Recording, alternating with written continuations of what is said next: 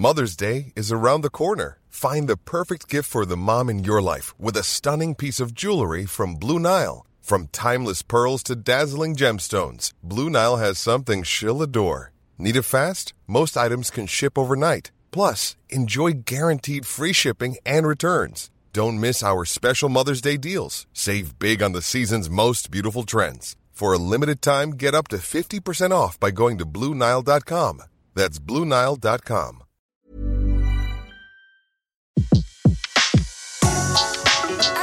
Le meilleur de séances radio est maintenant sur We Love Cinéma. Le pavé dans la toile.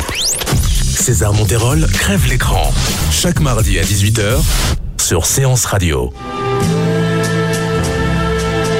Musique au cinéma remonte aux origines de ce dernier. Dès 1896 et la première projection des Frères Lumière, le pianiste Émile Malaval joue sur les images. Même s'il faut noter que les mélodies de ce dernier avaient comme première utilité de couvrir le bruit du projecteur. Tout ça pour dire que la musique et le cinéma, au vu de leur histoire commune, sont incontestablement deux choses indissociables. Encore plus quand on voit le nombre de mélomanes qui ont fait du grand écran l'espace d'expression privilégié de leur mélodie.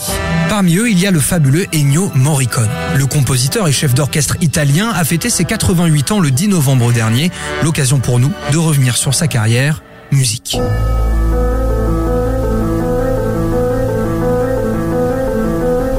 Morricone voit le jour le 10 novembre 1928 à Rome. Très vite, il entre en contact avec la musique normale. Papa Morricone, trompettiste de jazz, l'inscrit à l'Académie nationale de Sainte-Cécile. Outre y décrocher son diplôme de trompette, de composition, d'instrumentation et de direction d'orchestre, il y rencontre Bruno Nicolai avec qui il collaborera tout au long de sa carrière. Nicolai qu'on connaît d'ailleurs en France comme étant le compositeur de Défense de savoir, un film signé Nadine Trintignant sorti en 1973.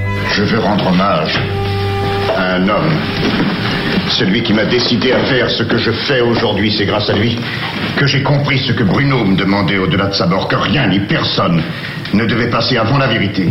Dans les années 50, diplôme en poche, il épouse Maria Travia, avec qui il aura trois enfants, dont Andrea, qui deviendra son assistant. Morricone compose alors ses premières œuvres classiques, mais devant le manque de succès de ces dernières, se tourne vers la télévision pour laquelle il écrit des musiques très populaires qui le projettent petit à petit sur le devant de la scène. Arrive alors les années 60 et le commencement de son immense carrière au cinéma.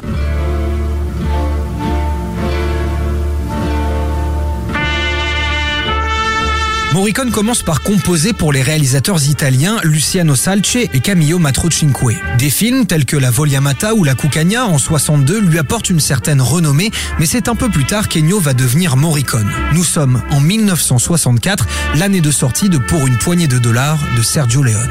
Hé Tu nous prends pour des bourriques? Non, non, je me suis douté que vous plaisantiez, mais le mulet est délicat et, et il s'est offensé. Je ne sais pas ce qu'il a, mais il exige des excuses. Pour la musique de ce film, Morricone se cache sous le pseudonyme de Dan Savio, les producteurs ayant la volonté de faire croire au public que le film est américain.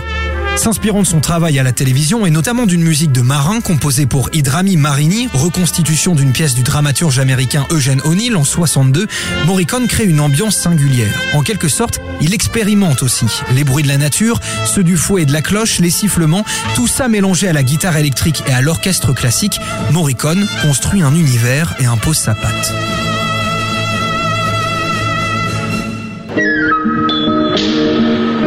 Dès lors, Ennio Morricone devient une référence en ce qui concerne la musique de western, genre très populaire à l'époque. Dans les années qui suivent, il rempile, toujours avec Sergio Leone, en signant la bande originale de Et pour quelques dollars de plus en 65, Le Bon, la Brute et le Truand en 1966, et Il était une fois dans l'Ouest en 1968. Tu vois, le monde se divise en deux catégories. Ceux qui ont un pistolet chargé et ceux qui creusent. Toi, tu creuses.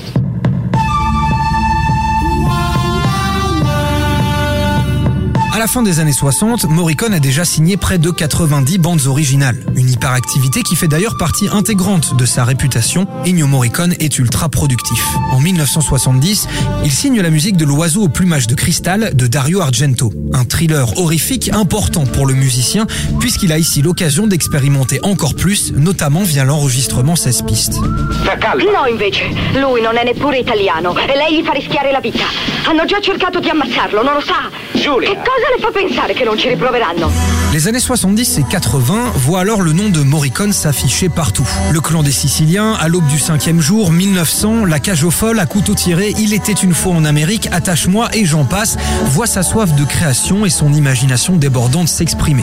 Parmi tout cela, on l'a dit, il y a Il était une fois en Amérique, qui marque sa dernière collaboration avec Sergio Leone, qui mourra cinq ans plus tard d'une crise cardiaque. Cette bande originale est considérée comme la plus aboutie par beaucoup, en tout cas en ce qui concerne les films de Leone. Elle a d'ailleurs été composée avant le film et été jouée pendant les scènes pour que les comédiens puissent directement ressentir les émotions. Une technique qui avait déjà été utilisée dans Il était une fois dans l'Ouest en 1968. Monsieur, où voulez-vous aller? N'importe où. Le premier cas. Buffalo? Allez simple. Dans les années 2000, Morricone calme le rythme et passe d'en moyenne 20 films par an, comme c'était le cas dans les années 70, à 3 ou 4, pas plus.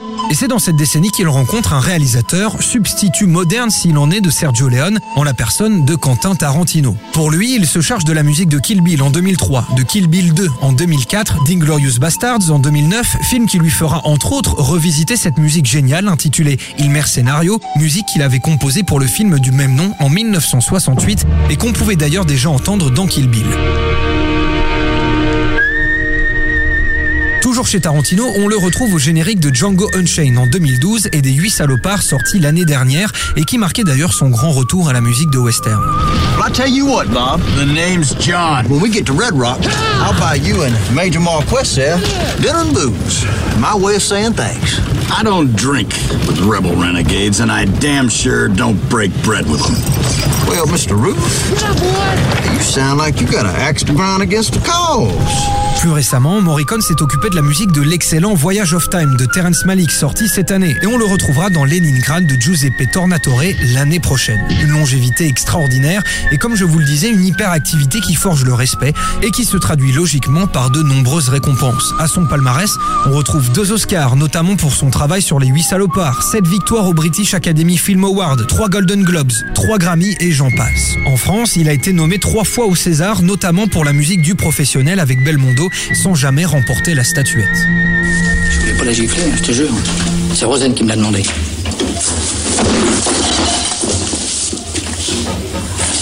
Moi non plus, je voulais pas te gifler. C'est ma femme qui me l'a demandé.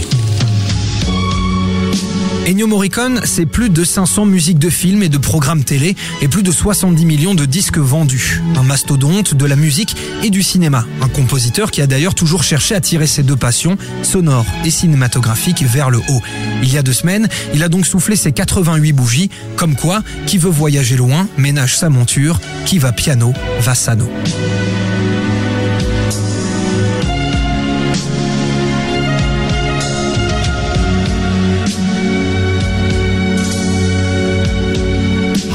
C'était Le pavé dans la toile, une autre vision du cinéma. Sur Séance Radio, par BNP Paribas. Retrouvez l'ensemble des contenus séances radio proposés par We Love Cinéma sur tous vos agrégateurs de podcasts.